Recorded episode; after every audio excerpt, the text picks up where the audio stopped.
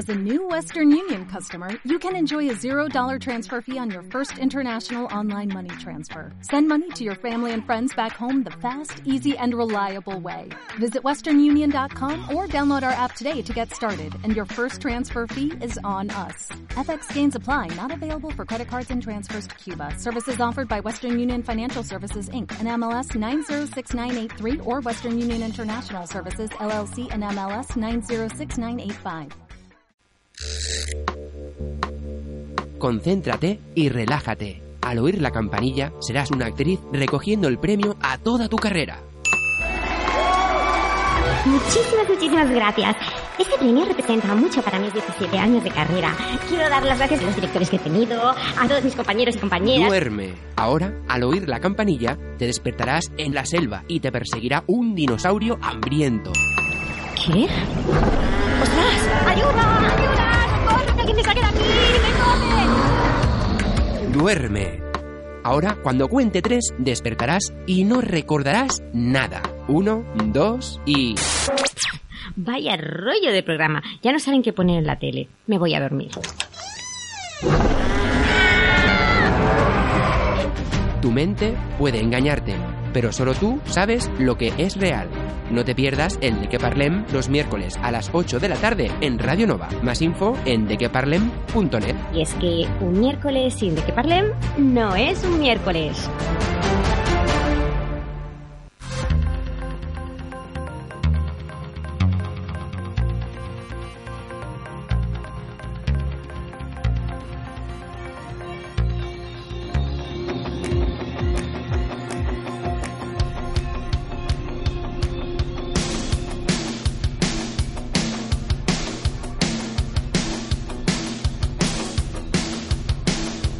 De qué parlem con Aitor Bernal en Radio Nova. Muy buenas tardes familia, bienvenidos y bienvenidas a esta nueva edición del De Que Parlem aquí en Radio Nova en la 107.7 de la FM. Como ya sabes, os acompañamos durante esta horita aquí en la FM y también online a través de nuestra web en dequeparlem.net. Rincón Digital donde encontrarás todo lo que vamos comentando aquí en el programa, además de los podcasts para que puedas escucharnos cuando tú quieras. Así que, ¿qué vamos a tener esta semanita aquí en el programa? Pues hoy continuaremos más o menos allá donde lo dejamos la semana pasada. ¿Con qué? Con el Sexa para Aulas. Sí, sí. La semana pasada empezamos a hablar de la industria del porno y esta semana continuaremos hablando sobre la industria y con ella, con Isabel Moreno, que ya está a punto de llegar aquí al estudio de la radio. Así que ya lo sabes, si quieres ponerte en contacto con nosotros, tienes diferentes maneras de poder hacerlo. Déjate atrapar por la magia de la radio y por nuestras redes. Si quieres ponerte en contacto con nosotros o participar en el programa, estamos en Twitter, Instagram y Facebook. Tan solo has de escribir de qué en el buscador y nos encontrarás como por arte de magia. Además, también puedes enviarnos un mail a dequeparlem@radionova.cat o entrar en nuestra web dequeparlem.net. Nos escuchamos. Y claro que sí. Ahí tenías las maneras de contactar, así que venga, ves pensando qué quieres contarnos y empezamos ya el programa de hoy. Saludos de quien te habla, soy Aitor Bernal. Bienvenidos.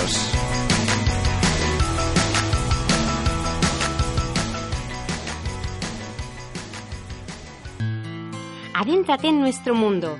Entra en la web de queparlem.net, descárgate nuestro podcast y haz volar tu imaginación.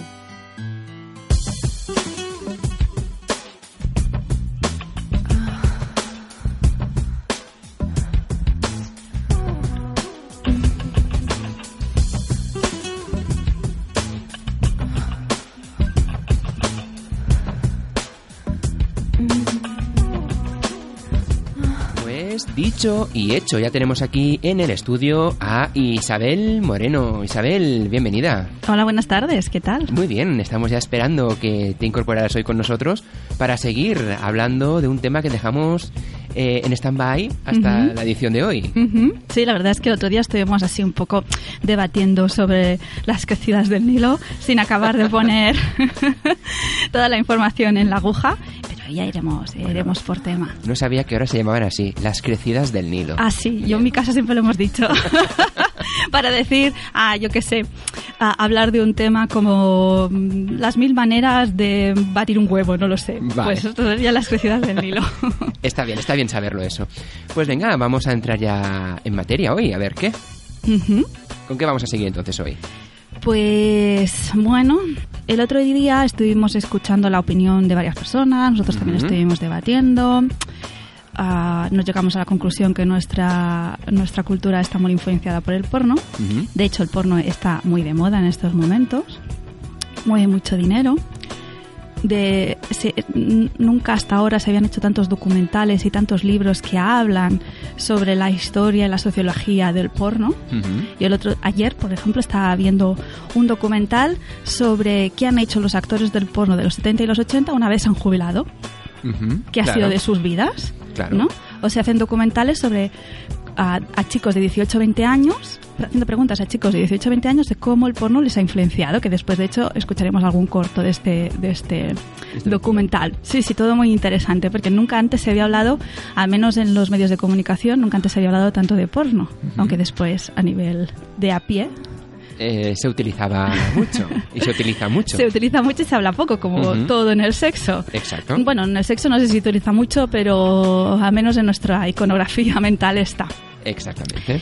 Pues con cuatro datos económicos vamos a ver que, en qué puestos está en este, en este momento la pornografía Muy bien. y cómo ha también. evolucionado en estos 40 años. Vale, también te recuerdo que dejaste una pregunta en el aire, Sí. que hoy te la recordaré, ¿eh?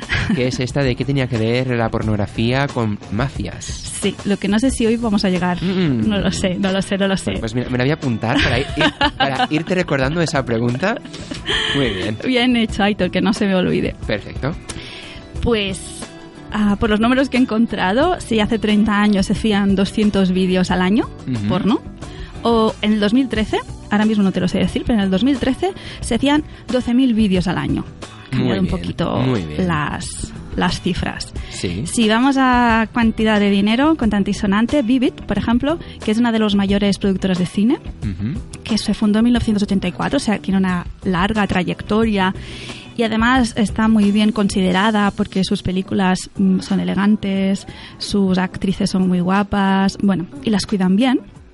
Tiene unos ingresos, en el 2013 tenía unos ingresos de 100 millones de dólares anuales y hacían unas 60 películas al año. Si nos vamos a Internet, el 30% del tráfico de Internet, ¿sí? de todo lo que se mueve por Internet, Sí. está relacionado con el porno. El 30% es mucho. Vaya.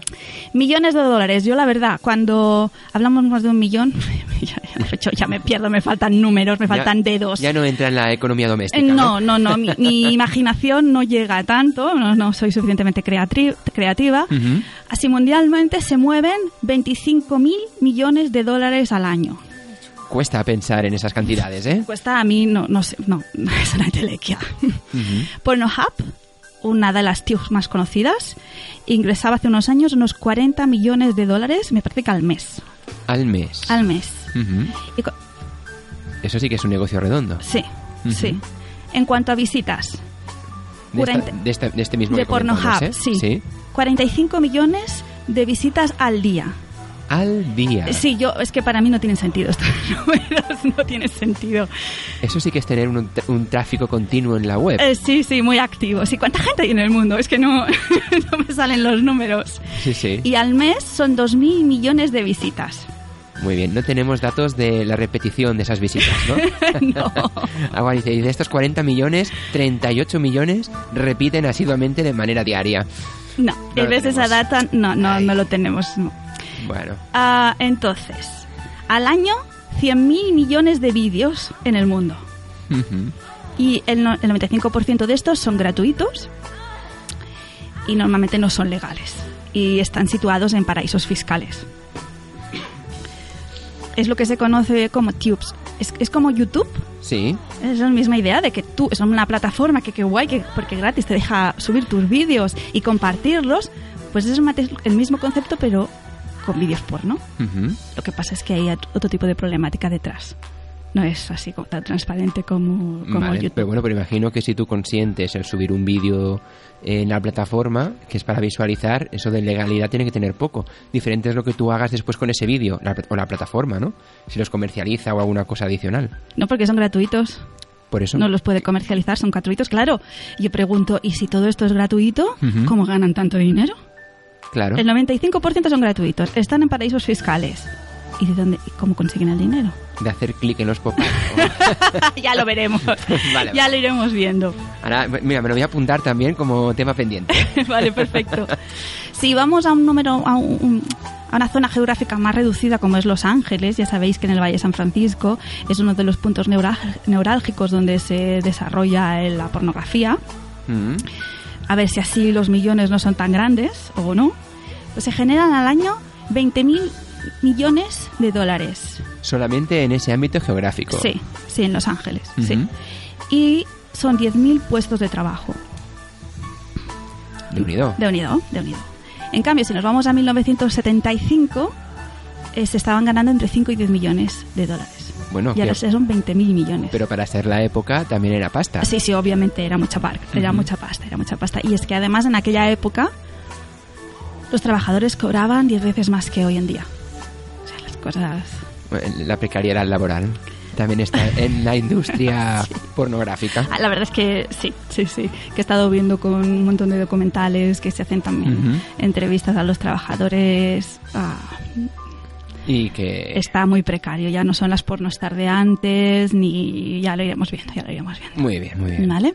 Bueno, si alguien se, economista se ha enterado con los números, yo estupendo. Mm, Yo espero que haya servido para algo, pero para mi, mi imaginación, millones, mil millones de dólares. que- A ver qué tipo de, de empresa eh, factura esa cantidad hoy en día.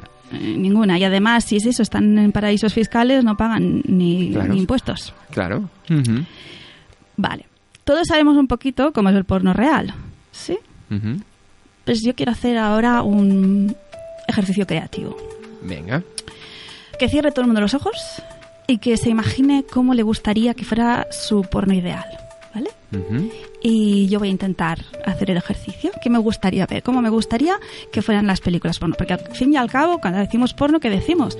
Mm, una sexualidad eh, que es vista por otros, no, ya está, y que, y que enseña todo el cuerpo y que hay estimulación entre los diferentes sexos. Mm, O hace- a veces pasas directamente a la estimulación sin enseñar el cuerpo. exacto, sí, a trocitos, exacto.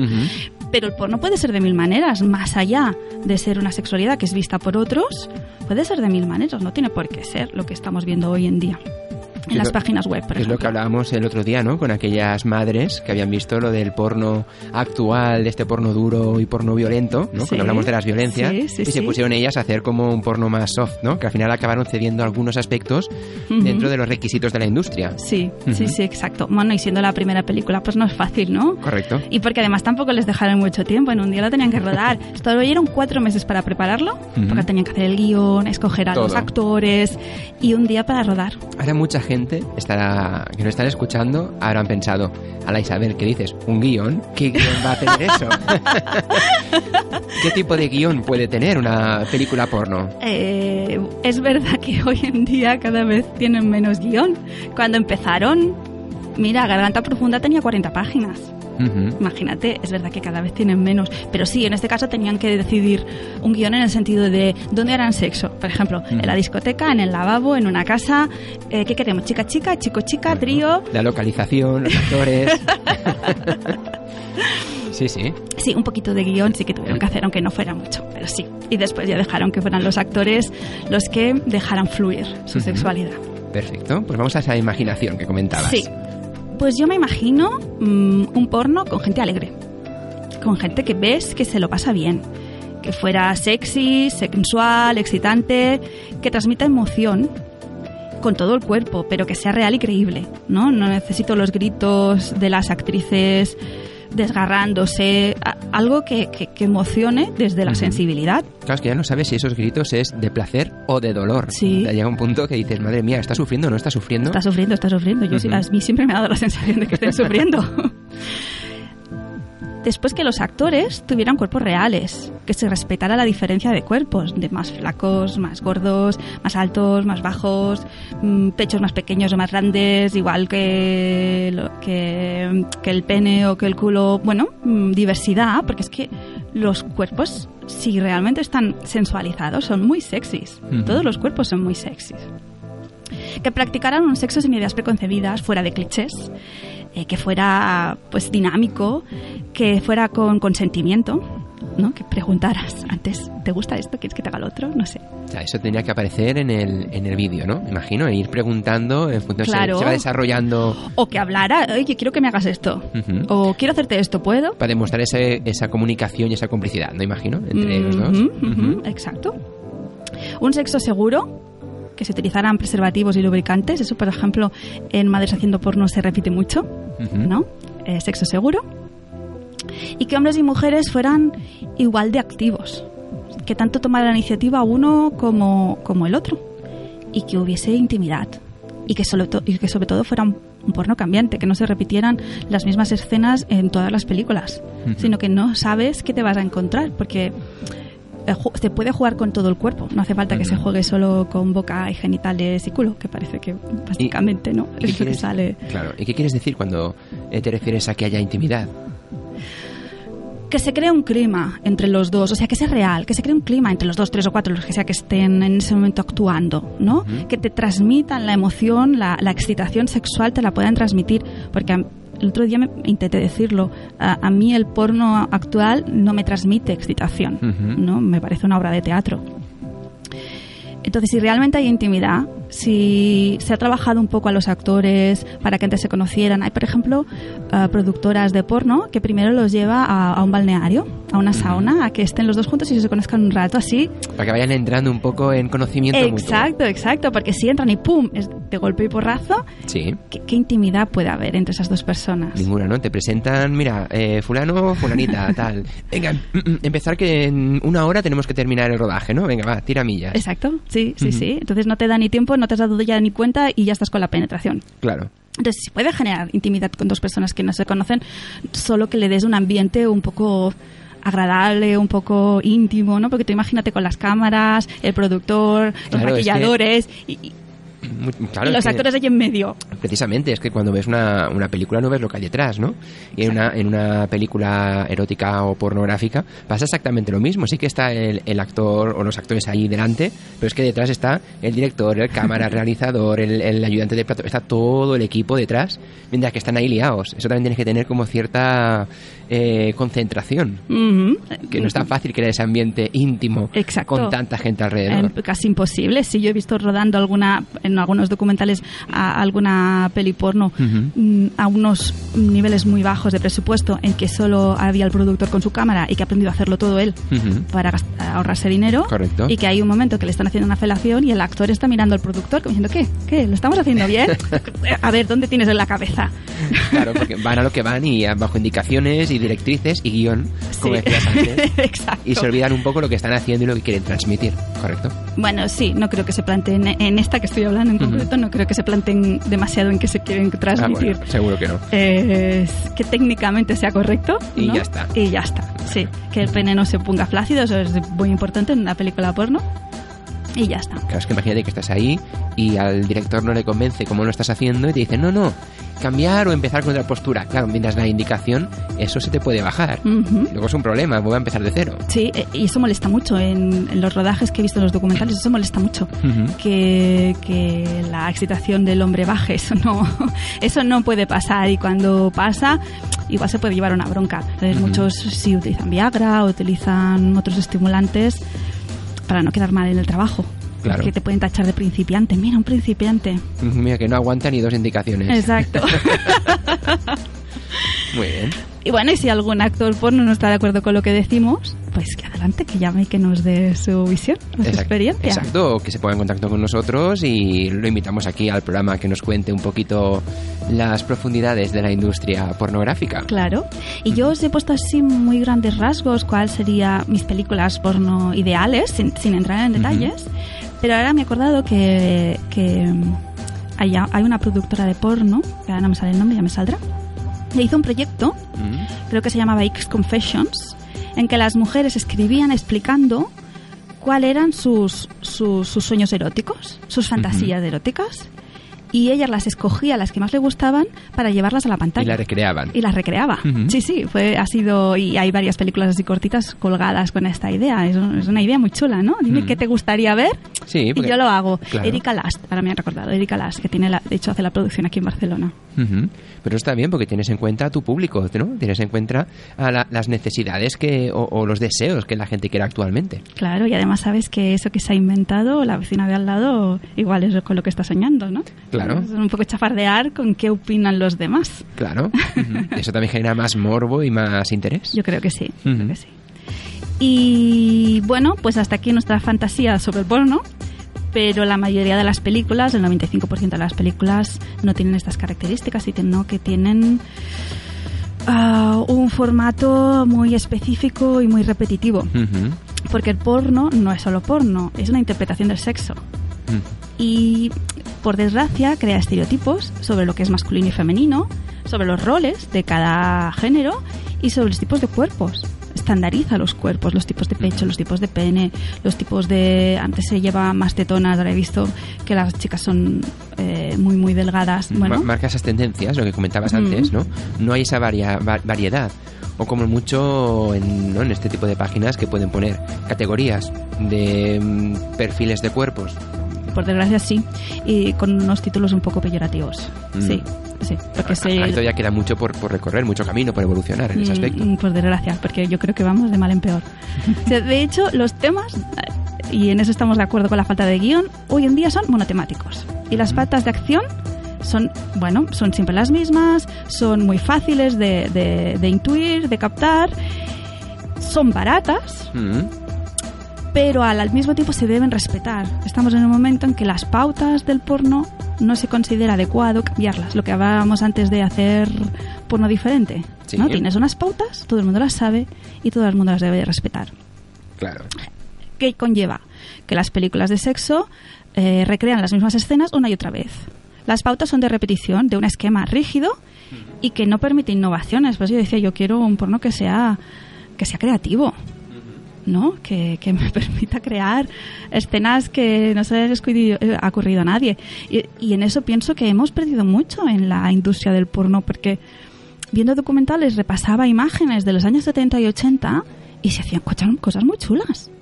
Muy chulas. Intentaban ideas que yo no sé si eran más o menos excitantes, pero al menos eran muy artísticas. Claro.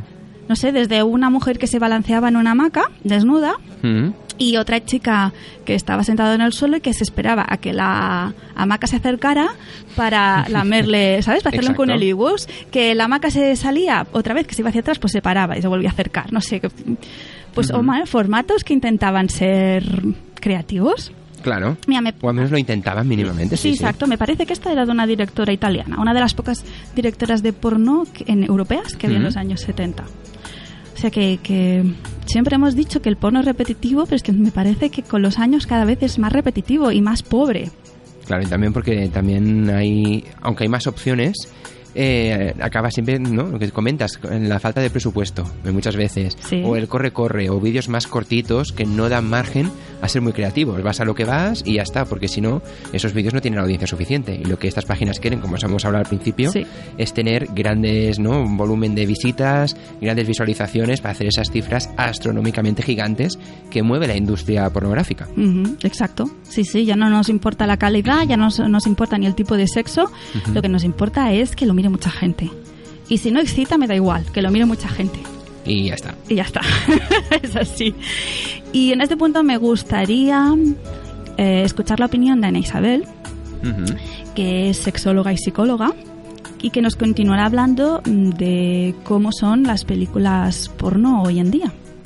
Hoy tenemos, ah, tenemos la suerte de contar con tres audios de tres personas especializadas en sexología Ujú. mm, que, bueno, que tengo muchas ganas de compartir con vosotros. Pues vamos entonces a escuchar lo que nos explica ella, ¿no? Ana Isabel. Vamos a ello. Mi nombre es Ana Isabel Galve Arranz, soy psicóloga y sexóloga y voy a exponer aquí eh, mi opinión acerca del porno. El porno es una de las industrias que produce enormes cantidades de dinero. Al hablar del porno podríamos hacer un juicio moral, pero no es mi idea en este. En este audio. Sí querría analizar eh, qué función cumple a nivel social y también qué efecto tienen los usuarios habituales de porno. En principio el porno es un género de películas para producir excitación y orgasmos en las personas que lo consumen. Sin embargo, si nos detenemos en hacer un análisis social del fenómeno del porno, nos damos cuenta de que todos los medios de comunicación, eh, cine, vídeos, eh, videoclips, transmiten valores, formas de ver la vida y nos muestran unos roles y, cierta forma de sexualidad. El problema del porno para mí es que el papel de hombres y mujeres es completamente desigual. El varón es siempre el activo, él decide, él toma la iniciativa en la relación sexual y en muchos casos llega a ser un papel agresivo, donde somete a la mujer y además ella debe disfrutar de ello. Y el papel de la mujer es estar disponible para lo que a él le excite y, por tanto ser un simple objeto de deseo. Obviamente esto a nivel comercial tiene sentido porque el público mayoritario es masculino, pero por otro lado nos está transmitiendo una visión bastante machista de la relación sexual en cuanto a los roles. Incluso cuando buscamos porno lésbico en cualquier página de uso mayoritario, eh, el porno lésbico está rodado para la excitación del, del, varón y transmite una visión bastante poco real de la sexualidad eh, femenina. Sí existe otro mm, tipo de porno, eh, pues más igualitario, donde quizás pueda ser el, porno casero que rueda una pareja, eh, y también eh, algunos en los que la excitación de la mujer y, del hombre importan por igual, donde además se muestran otro tipo de prácticas, pero mucha gente no conoce ese tipo de porno ni tampoco está al alcance de cualquiera.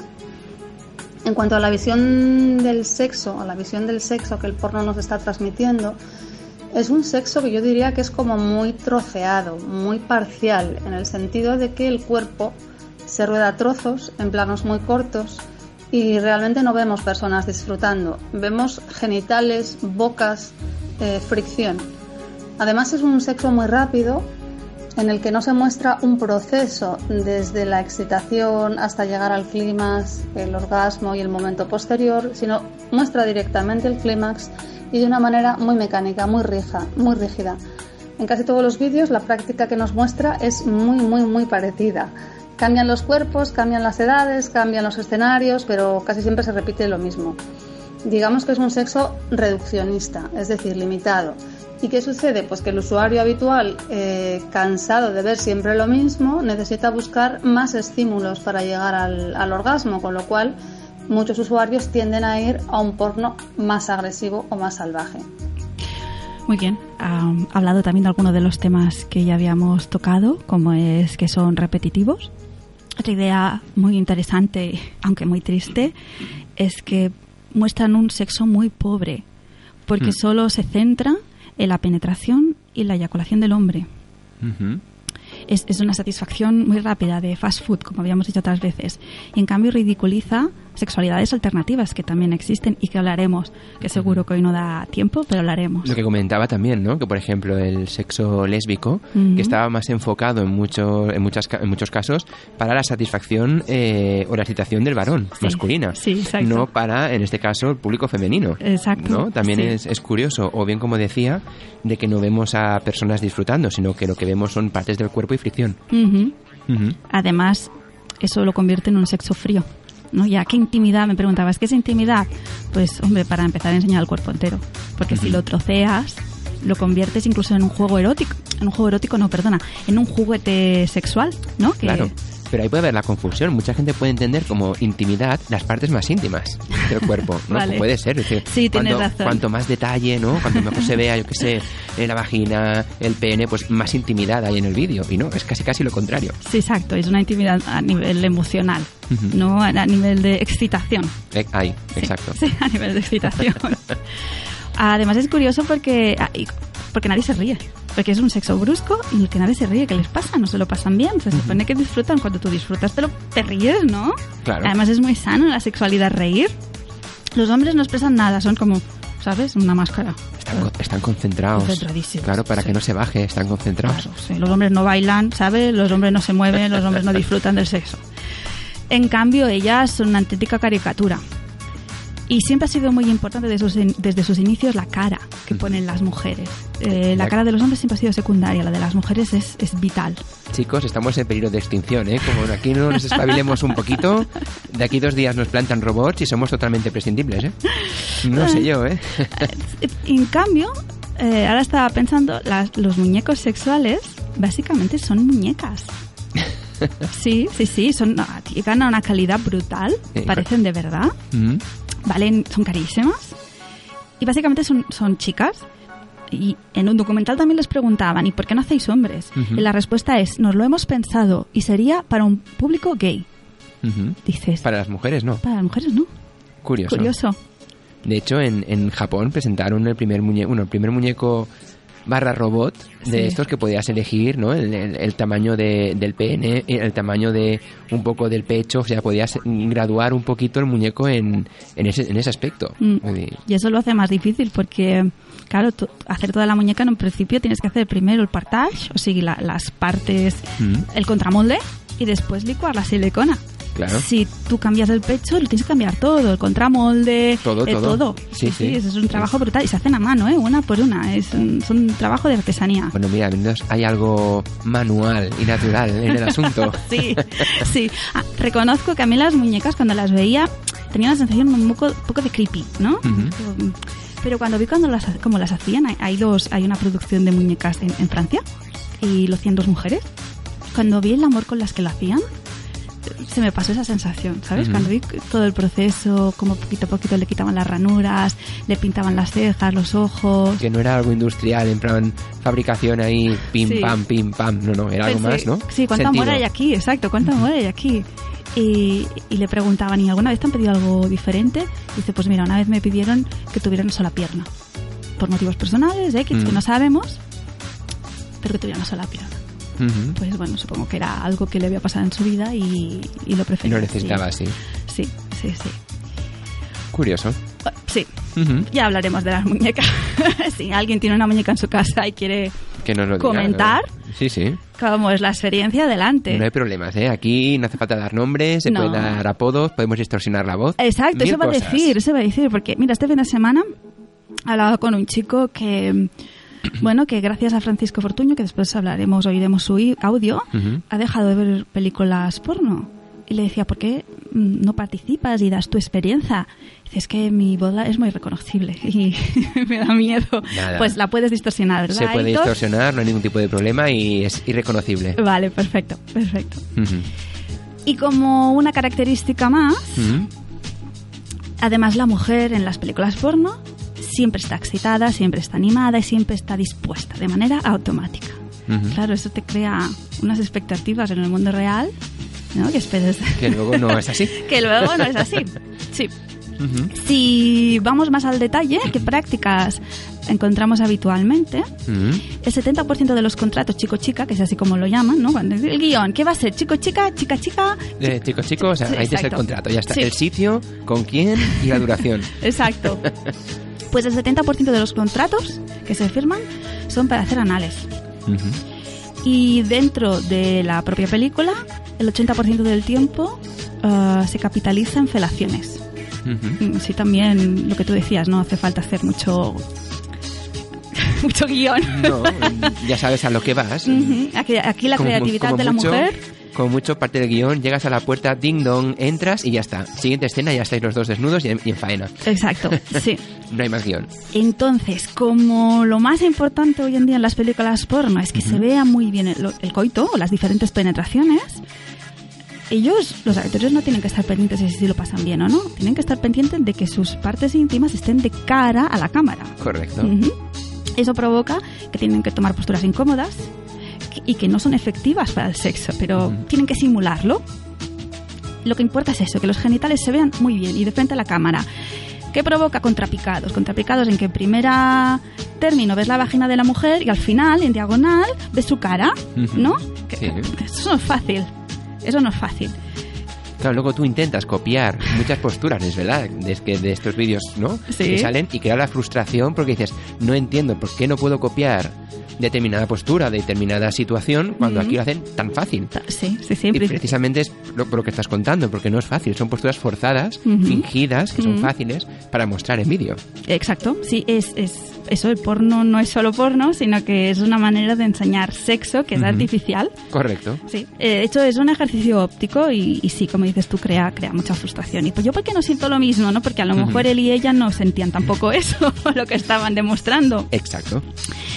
Y además, para demostrar, lo decíamos el otro día, sobre todo que el hombre ha tenido el orgasmo, la mujer por la cara, te lo tienes que imaginar, es imprescindible que la eyaculación sea visible. O sea, no puede entrar dentro, no puede estar dentro de la vagina, dentro de la boca o dentro del ano, tiene que ser visible. Y normalmente hoy en día en las películas lo habitual es que se acaben con anal y con eyaculación en la cara. Digamos que es una de las cosas que más gustan. Bueno, Ujú. Yo no sé si gustan o no, pero... Es lo que es lo que más tira ahí, ¿no? En más Sí. volumen de vídeos acaban sí, así, concluyen sí, así. sí, sí. Es como que, déjame, déjame, ya sé cómo va a acabar el No me cuentes el final, no me hagas un No spoiler. me lo hagas, por favor. Que creo que ya sé cómo va a acabar el vídeo. Sí, podemos hacer yuguescas. Ujú. Y, hombre, no negaremos que es una manera de reafirmar el rol dominante del, del hombre. Porque en todas esas prácticas que estamos diciendo, la parte activa, la, como decía Isabel, la parte activa, la parte que decide lo que vamos a hacer ahora y lo que no, son, son los hombres. Y por desgracia, la mujer en el porno no está respetada. ¿No? Decíamos si porno Es como un objeto sexual. Sí, hablábamos de si porno, porno femenino, si porno posporno, cosas así. Pues de hecho, en el resto de pornos lo que se busca es que las mujeres también estén respetadas. ¿Y por qué decimos que no están respetadas? Primero, el lenguaje que se utiliza. Ráfaga de dedos, partir, destruir, dar, taladrar. Mm, En vez de decir sabroso, suculento o placer oral, eh, están expresando dominación estas prácticas. Las mujeres no tienen espacio para representar su deseo o sus necesidades. No las vemos. Yo que decíamos de complicidad o de decir lo que nos gusta. Aquí el chico decide y la mujer se lo encuentra. ¿No? Ya está. Y le va a gustar porque le va a gustar, porque le- ya se lo decimos yo, nosotros que le tiene que gustar. Y de hecho, hay muchos actos de agresión. Los estudios dicen que el 88%, el 88 de las escenas contienen agresión física, tipo asfixiar, abofetear, amordazar, eh, que incluyen las agresiones verbales. Y el 94% son actrices, o sea, va contra las actrices, de parte de la parte masculina a la femenina. Y yo me pregunto, ah, vale, este es el que más se consume. Mueve millones de dólares en todo el mundo al año. ¿Eso significa que este es el sexo que nos gusta para hombres y mujeres trans o cis? ¿O para no binarios? ¿Esto es lo que queremos? Porque si es lo que se consume, uno diría que si tiene éxito es porque lo queremos, ¿no? Porque nos gusta, porque nos excita. O lo que planteo es que eh, han perfilado nuestro deseo sexual. O sea, que a base de repetirnos durante décadas, han, han, bueno, han creado un tipo de sexualidad que nos hemos creído. Claro. Mira, por ejemplo, ahora estaba consultando la página que has comentado antes para ver lo de las categorías, por ejemplo. Y es curioso porque sin entrar en la parte gay o les- lesbiana, que va a ser Sí. la parte hetero, la mayoría de imágenes que salen, todas, la- la- la- de la categoría, son chicas. Ujú. Hablando de la parte hetero, ¿eh? que podían salir también chicos, chicas, porque Sí. el público es, en este caso, heterosexual. Sí. Pues todos son chicas. Y las categorías que salen son, pues, tetudas, eh, tetas pequeñas, tetas grandes, eh, sin teta. O sea, todo siempre relacionado, ¿no? Con la sexualidad o el cuerpo de la mujer. Con mucho, de, hablando de categorías, si buscamos alguna categoría relacionada con lo masculino, sería vergas grandes. Punto.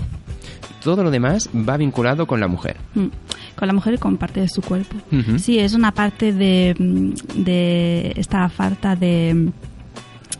eh, De esta falta, no, de este tipo de maltrato a las mujeres. Y es que no tienen ni nombre ya. Ya no salen como las pornostar de los 70 y de los 80, ya no sale eh, Perico de los Palotes que ha hecho 100 películas y que todos estamos encantados de verla. Ahora ya no tienen nombre las actrices. Mm, mm. Son, son, pues eso, trozos de su cuerpo. Objetos, ya está. Entonces, ¿cómo puedes empatizar con ellas si no son ni personas? Son, son partes de cuerpo. De hecho, hace unos años, en, en el Salón Erótico de Barcelona, comentaban esto, que hay actores que solo ponen, en aquella, hace, esto era unos 5 años o así, ponen Sí. la cara. Después la parte de, de su cuerpo, esta- cuando eh, ya estaba un poquito retirándose lo que son la- las estrellas, ¿eh? Sí. Pues ponían la cara como en plan, mira, este chico que, que es reconocido, Sí. y luego las imágenes que hacían no eran de su cuerpo. Sí. Sí. Entonces, claro, eh, supongo que ahora, como ya no, ya no tiran de estrellas, ya que más da el paso del tiempo. Cojo a cualquiera que sea anónimo, que se ponga a la faena y ya está. Sí, sí, De sí. la otra manera, claro, tú, tienes- tú podías tener muchas estrellas, pero pasa el tiempo, mantienes ese nombre, pero el cuerpo no es el mismo y no trabaja igual. y entonces, es que la pregunta que le hacían era, ¿cómo puede ser que con tanto tiempo todo se mantenga más o menos igual? Claro, ¿verdad? Decían, es que no va del todo así. Qué fuerte. Es como, hay como especialistas de cine que te doblan, ¿no? Durante una escena de riesgo, pues en, el, en la industria del porno pasa igual. Puedes ponerte una cara, pero después pueden doblarte diferentes partes de tu cuerpo para mantener ahí siempre una, una, eh, ¿no? Un- una imagen constante que quieran dar. Bueno, aún más claro la idea de la fantasía, ¿Correcto? ¿no? De la hiperrealidad Y te que hablo la pornografía enseña. Claro, y ya lo de hace cinco años. Sí. Hoy en día ya o se hace consecutivamente o como tú has dicho ya no existen las estrellas como antiguamente en la industria del porno. No, ahora dicen que duran entre dos y cinco años. Mm, Porque pues. además mm, el nivel de dureza de las películas ha subido tanto que es difícil aguantarlo. Ya lo hablaremos más adelante. Y hablaremos sobre exactamente cómo son las páginas web en los últimos 10 años. Perfecto. Y ahora me gustaría escuchar, si te parece, la opinión de a quién tenemos. a Merce Faust. ¿no? Que ella es facilitadora de tantraesenciadevida.com. Ujú, exacto. ¿Te parece si la escuchamos, su opinión? Adelante. Pues venga. Lo primero que me viene a mi mente cuando, cuando escucho la palabra porno es exhibición. No me imagino el porno sin que nadie lo mire. Mm, Lo que me viene después son personas que observo que tienen un placer extremo. Y como que ese placer pues se tuviese que medir o comparar o, llevar a picos muy altos. Siguiendo con, con el tema de la exhibición, eh, es como si el sexo no fuese algo íntimo y privado, sino que se ha de llevar al exterior, se ha de difundir, se ha de propagar. Mm, lo llevamos a, que sea un espectáculo público.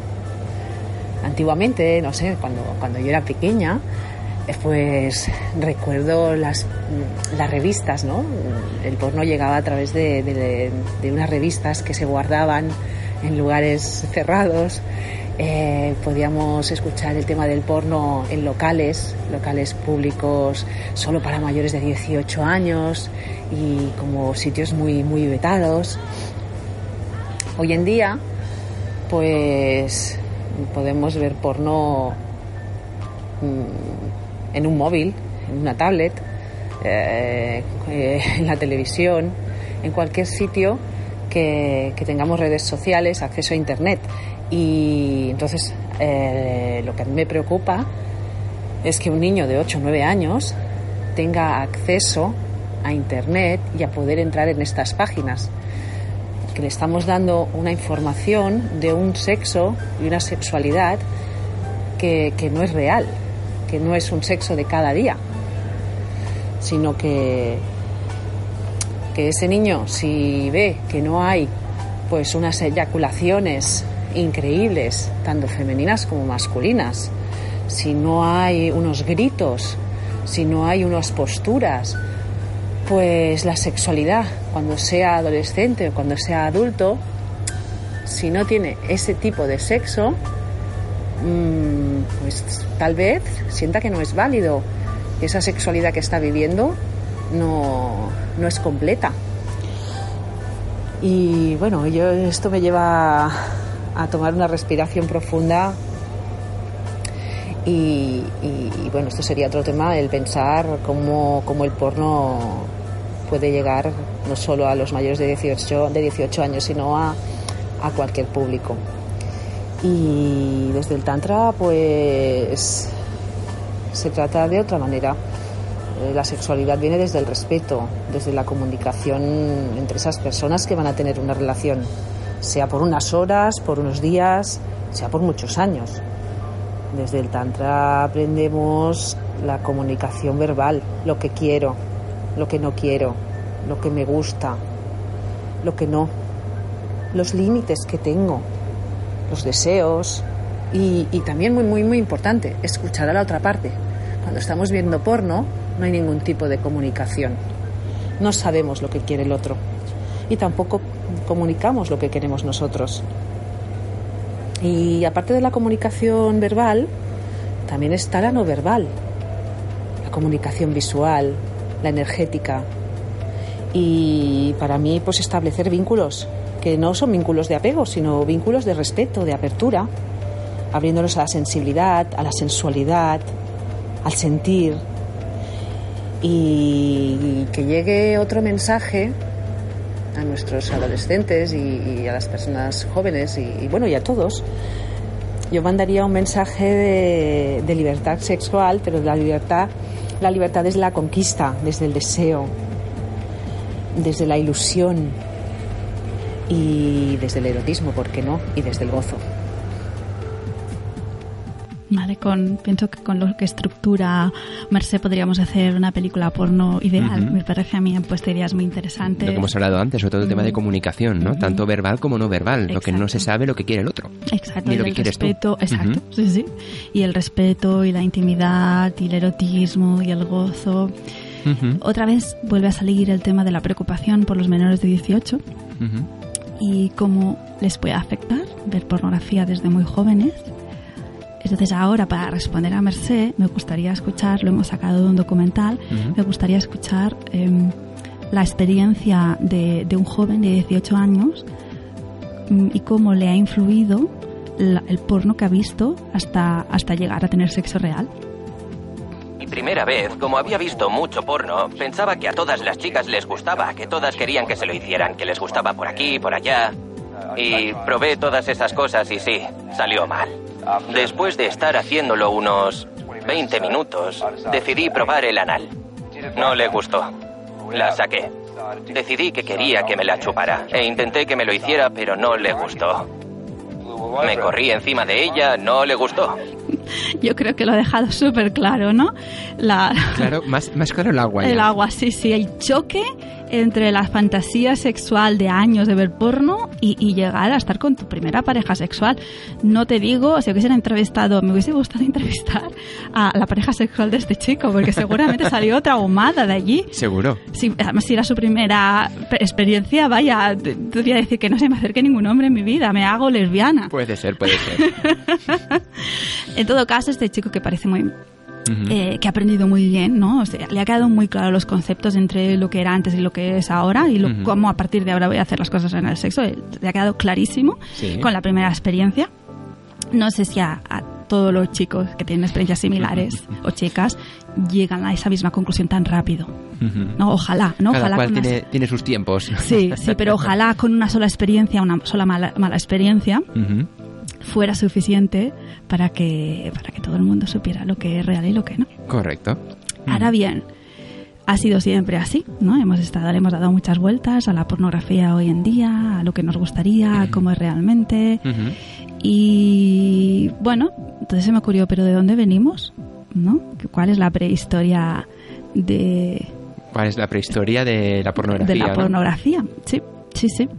Y de hecho podemos hablar toda la historia de la humanidad ha habido algún tipo de pornografía y la pornografía siempre ha ido vinculada a, bueno, a la técnica que se podía utilizar en ese momento. O sea, si la técnica era el carboncillo, era el carboncillo, se hacían dibujos y punto.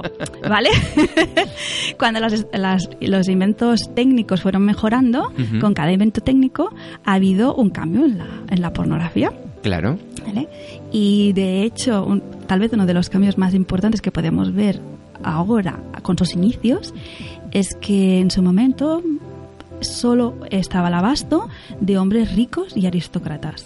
Era muy exclusivo, se veía en grupos de hombres, ¿no? Que se reunían, ¿no? Como hacer sus bacanales íntimas. Claro. Y ni las mujeres, ni los niños, ni gente que no estuviera a, a este nivel de estatus tenía opción de acercarse a la pornografía. Cómo han cambiado las cosas. Vaya, Era, se podía considerar en ese momento, se podía considerar. Algo como bien visto de algo importante, ¿no? Es como un fetiche. Bueno, no, para el resto mm, estaba prohibida. estaba prohibida. Sí, pero la prohibición no quita, ¿no? De que tengan que sigan existiendo esos estatus. Exacto. Bueno, está prohibida para la muchedumbre. Claro, pero, no para. Exacto, sí, sí, pero yo que para aquí domino el mundo, no. Claro, yo tengo más privilegios que tú y por lo tanto yo puedo hacer eso. Exacto, sí, sí, y eran fetiches, fetiches que se miraban en grupos reducidos. Entonces comenzaremos por la cámara fotográfica, ¿vale? Ya no me voy al carboncillo ni... No, empecemos por las primeras invenciones tecnológicas. Las, más las fotografías porno más antiguas conservadas son de 1890. Se muestra a una mujer, posiblemente una trabajadora sexual, que le realiza una felación a su acompañante. Y estas fotografías, de todas las que vamos a hablar ahora, tanto las fotografías como las primeras películas porno, todas se encuentran en Internet. Y es una verdadera magia poder ir 100 años atrás.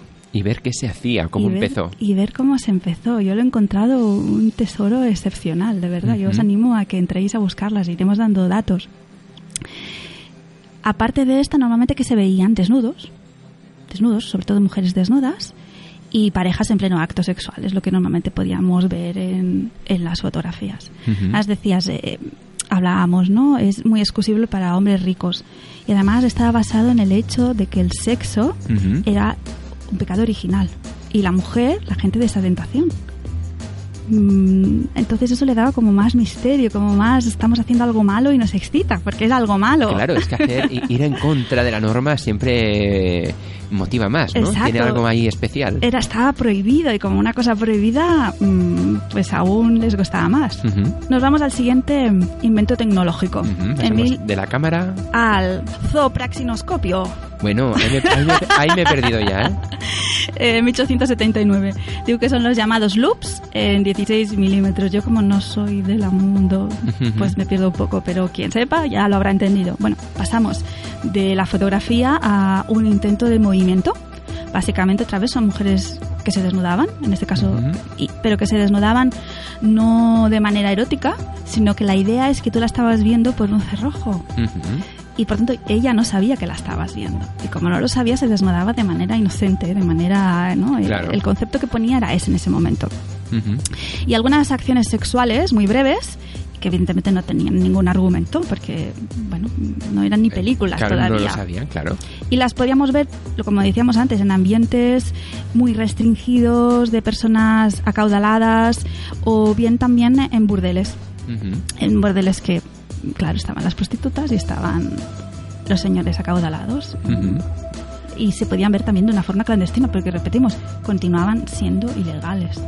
¿no? Se consideraba pecaminoso. Siguiendo con el movimiento, sí. en 1889, 10 años después, ¿vale? Tenemos el, perdonar la palabrota, kinestoscopio, ¿vale? Y lo misma idea, mirabas por una ranura. ¿no? La idea era individual y mirabas para una ranura lo que pasaba en el otro lado. Una de las películas que podías ver por el kinetoscopio sí. era una película que se llamaba El beso, que se realizó en 1896, siete años después.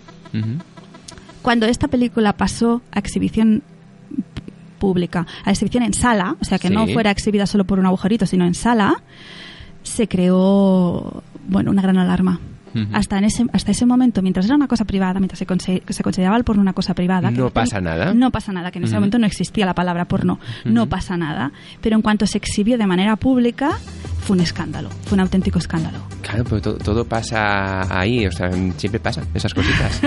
bueno, fue una manera, creo que en ese momento quedó claro que era una manera de decir hay ciertas cosas que deben continuar en la intimidad. Sin que se sepa nada en general.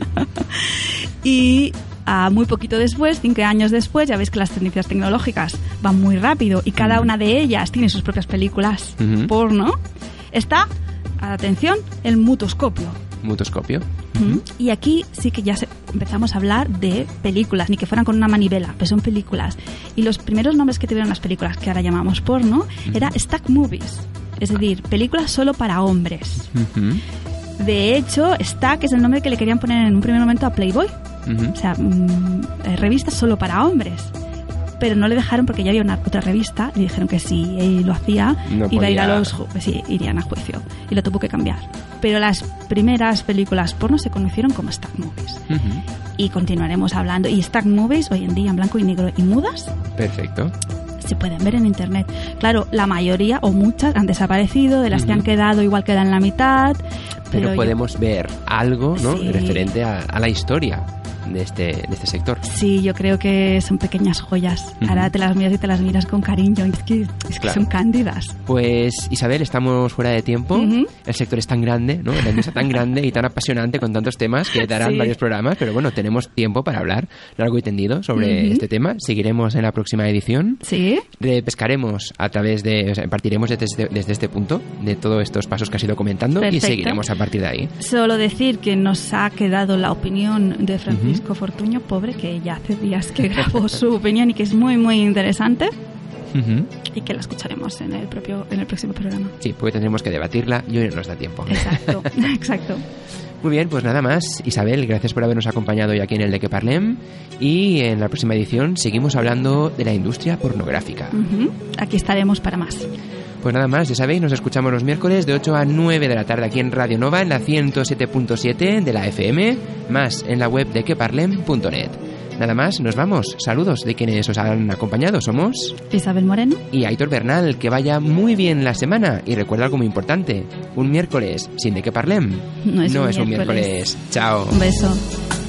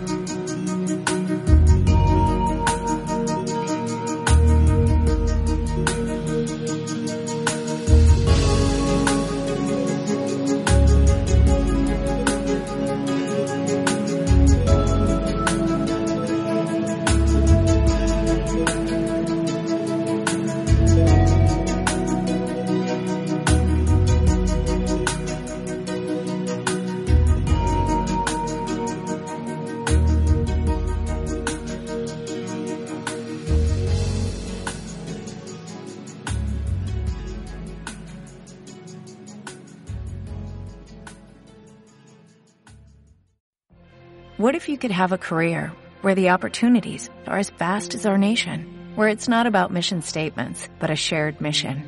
At U.S. Customs and Border Protection, we go beyond to protect more than borders, from ship to shore, air to ground, cities to local communities. CBP agents and officers are keeping people safe.